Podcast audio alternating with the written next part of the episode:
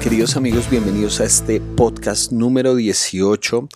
Eh, les quiero contar hoy una historia y básicamente el podcast se va a dividir en dos partes. El día de hoy es primero la historia de lo que ocurrió y después vamos a ir al libro de Levítico y aunque parezca extraño, me parece que tiene una conexión bastante interesante que todavía no la he desarrollado muy bien en mi mente, pero eh, creo que es una aplicación bastante interesante. Resulta que como ustedes saben y en alguna ocasión les conté, Em, por mi tiempo y por mi forma de funcionar eh, y también por el hecho de que tengo un hijo chiquito y en ocasiones no, no tengo como un día a la semana donde grabo los podcasts, sino sencillamente son 20 minutos que tengo que sacar en algunos momentos y eso significa que en ocasiones me toca sacar bloques de tiempo. Entonces, por ejemplo, en una hora grabo dos o tres podcasts. Si tengo el tiempo, entonces así puedo adelantar el contenido de una, dos, tres, cuatro semanas, lo que pueda hacer. Entonces, eh, la semana pasada, que en este momento sí sería evidentemente la semana pasada, estuve eh, tenía un espacio de tiempo porque tenía restricción de mi carro y entonces podía movilizarme a, otro lugar y tenía un espacio de tiempo como de unas dos horas antes de que eh, comenzara un evento que estábamos haciendo. Entonces decidí eh, que era un buen espacio para grabar el podcast. pues me, me, dieron diferentes opciones de lugares, escogí un salón y empecé a grabar el podcast y bueno, dije todo durante los 20 minutos que normalmente hablo. Pero como ustedes saben que no me gusta poner el botón de edición en medio de la grabación, cuando empecé a escuchar, como yo grabo, y este proyecto sencillamente ha sido un deseo con, con, con, pues, con lo que tengo a, la mano. Entonces pongo el computador, sencillamente pongo un programa de grabación de audio y arranca, entonces utilizo el micrófono del computador. El salón tenía mucho eco y me di cuenta después de que lo grabé. Perdón. Hice todas las maromas que se puedan imaginar. Eh, traté de, mi poco conocimiento de sonido, de cambiar la reverberación. Busqué programas de edición. Pero honestamente suena horrible. ¿sí? Suena muy mal. Y, em, y pues yo no quería entregar algo que no fuera de una buena calidad no es lo mismo que editar lo que estoy diciendo, porque desde que puse el botón de inicio no voy a parar hasta que finalice este episodio.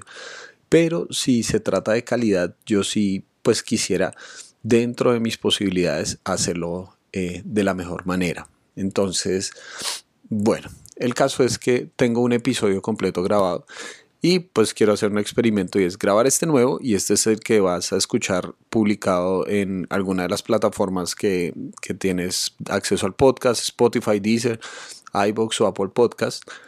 Pero si deseas escuchar cómo quedó el otro, puedes escribirme y decir, bueno Miguel, mándame el otro. De hecho va a tener un título distinto. Ese se llamaba Cultivar la Reverencia.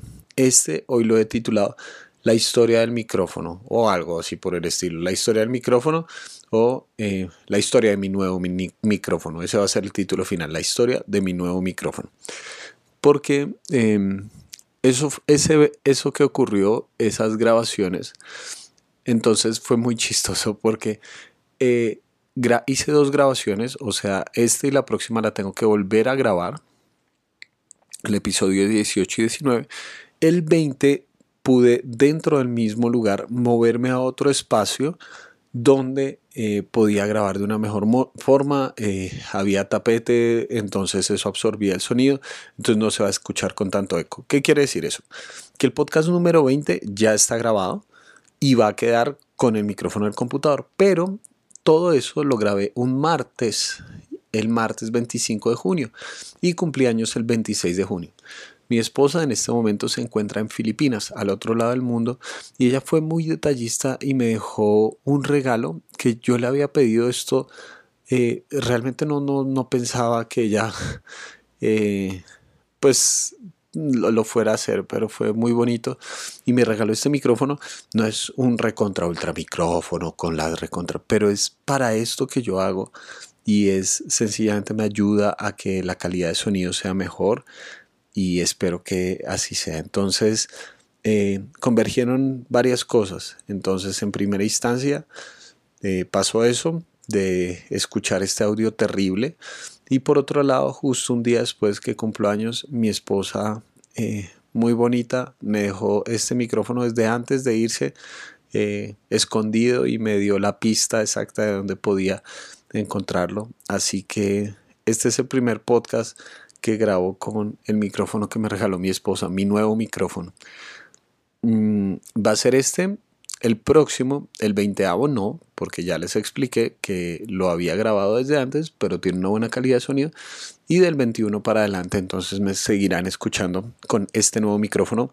Así que si mejora la calidad del sonido y todo, por favor háganmelo saber y espero que eh, esto ayude aún más en la comunicación y en todo este proceso y en todo este proyecto.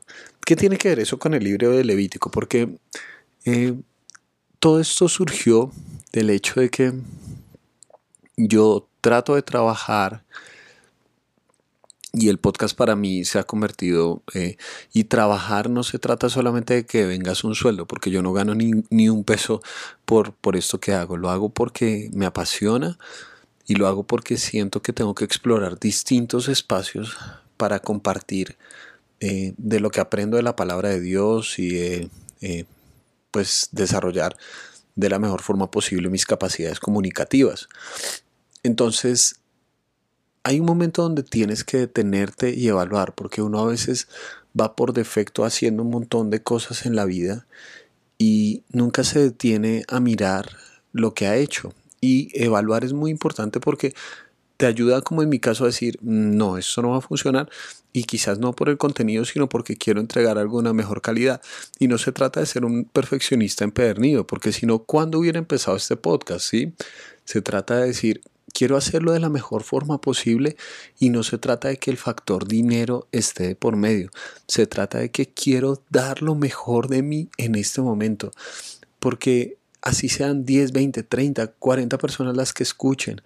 Si solamente piensas que vas a hacer lo correcto cuando sean 200 personas, 1000 personas, o que vas a esforzarte de verdad y dar lo mejor de ti cuando ganes 50 millones de pesos mensuales, pues nunca lo vas a hacer. Y el principio de la vida es ser fiel en lo poco. Y quizás lo poco, en mi caso, era sencillamente escuchar y decir, no, no está tan bien, pues bueno, eh, no es tiempo perdido, porque si alguien quiere escuchar eh, eso, pues se lo puedo enviar, pero tendremos que grabar uno nuevo, tenemos que grabar eh, algo mejor, que se escuche una mejor calidad, porque también cuando hay mucho eco y todo eso, esas situaciones de ambiente desconcentran más a las personas que concentrarlas.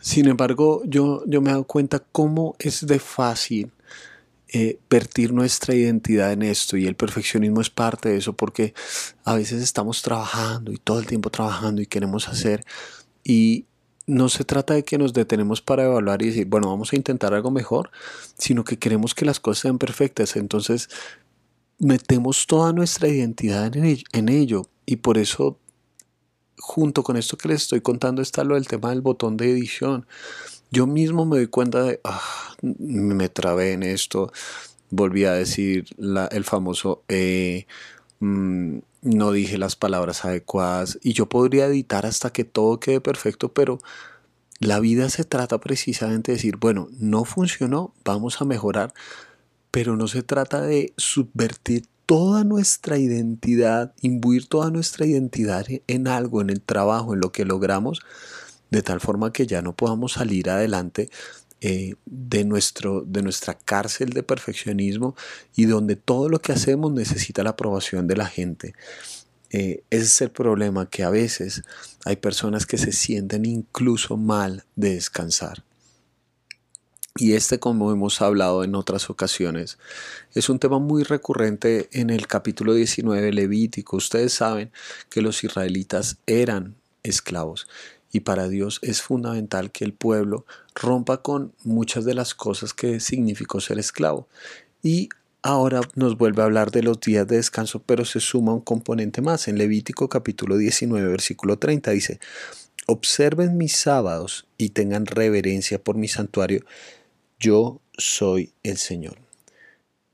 Aquí se agrega el componente de observar, es decir, no solamente lo pases, no solamente como llegó el domingo y ya eh, uno se estresa porque viene el lunes. No, se trata de detenerse, mirar. Esa es una palabra muy importante porque el sabbat está íntimamente conectado con la narración de la creación en Génesis 1, donde se dice que Dios creó en seis días todo lo que existe y al séptimo día Dios descansó. Shabbat hizo descanso, se detuvo. Pero esta palabra observa los sábados. Eh, quisiera mm, que, lo veas desde dos perspectivas. Primero, que se trata de detenerte y hacer los sábados, de eh, tener 24 horas de descanso cada semana, 24 horas donde no hagas nada, donde pares, donde recuerdes que no eres una máquina, no eres un hacedor humano, eres un ser humano y que no vales por lo que haces ni por lo que logras, vales por quien eres, porque tú fuiste creado a imagen y semejanza de Dios. Pero este concepto de observar, hay una palabra que se repite constantemente en, el, en, el, en la narración de Génesis. Dice, y vio Dios que era bueno. Después de cada momento que Dios creó, dice, y vio Dios que era bueno. Es la misma palabra. De ver y observar es la misma palabra. Es el concepto de parar después de que has trabajado y miras para atrás y evalúas y te alegras con lo que has logrado. Ningún trabajo está completo hasta que no lo observas. Hasta que no te detienes y miras para atrás y dices, wow, qué, qué alegría poder hacer esto. Eh, o un cansancio que sea un buen cansancio, es decir, estoy agotado, eh, esto fue difícil, pero valió la pena porque a veces sencillamente viene un día tras otro día y un reto tras otro reto y ni siquiera nos detenemos a ver hasta dónde hemos llegado. Entonces por eso es tan importante observar los sábados, detenerse y no solamente por la aprobación de la gente, sino alegrarnos de hacer lo que hacemos. En este mundo de las redes sociales eso básicamente es impensable porque hay muchas personas que publican las cosas solamente para obtener un like. Mi idea es esta, si solo te pones feliz por un like, no eres feliz con lo que haces. Si tu felicidad depende de la aprobación de las personas, de un pulgar arriba, de un corazón, de un retweet, y piensas que ahí sí vale la pena, no estás siendo feliz con lo que estás haciendo si necesitas la aprobación de otros para hacer lo que haces, pregúntate si de verdad estás haciendo lo que debes hacer. Porque Dios lo que quiere es que su pueblo recuerde que ellos son valiosos por quienes son, no por lo que hacen. Por eso manda a su pueblo a descansar. En Egipto ellos no descansaban, en Egipto sencillamente tú valías por la cantidad de ladrillos que hacías, pero ahora Dios les dice, paren, paren, observen los sábados. Y junto con eso da la idea del valor del santuario.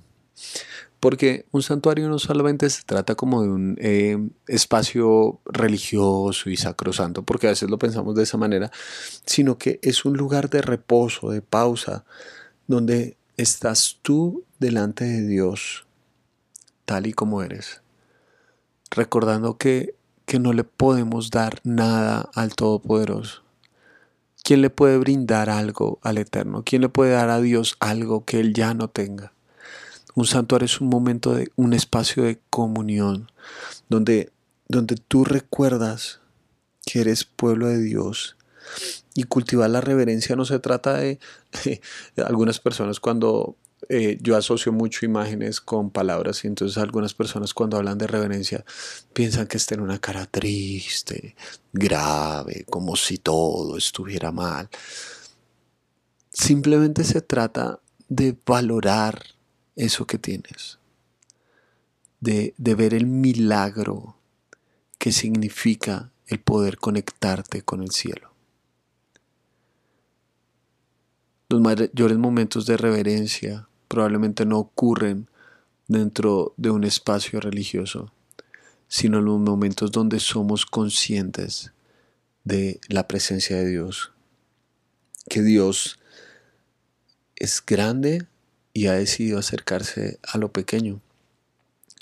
Que Dios es eterno y ha decidido tener comunión con aquellos que se detienen, que paran, que no se la pasan haciendo cosas. Hace unos episodios atrás les hablé de la idea de que todo tenía importancia y todo está conectado con nuestra espiritualidad. Y aparentemente esta idea de santuario contradice esa idea, porque uno dice, bueno, pero no que todo es espiritual, que todo vale la pena, entonces, ¿cómo así que tiene que haber un santuario y un lugar especial? Recuerden que Levítico es un comienzo, siempre es un comienzo, se detonan ideas. Este es un pueblo que está saliendo y está empezando a cambiar toda una mentalidad, está saliendo de Egipto y está empezando a cambiar todo lo que ellos habían vivido y están construyendo una nueva nación. Levítico no es el punto final de la historia, hay muchas cosas que van a ir evolucionando y cambiando. Eh, incluso el concepto mismo de santuario.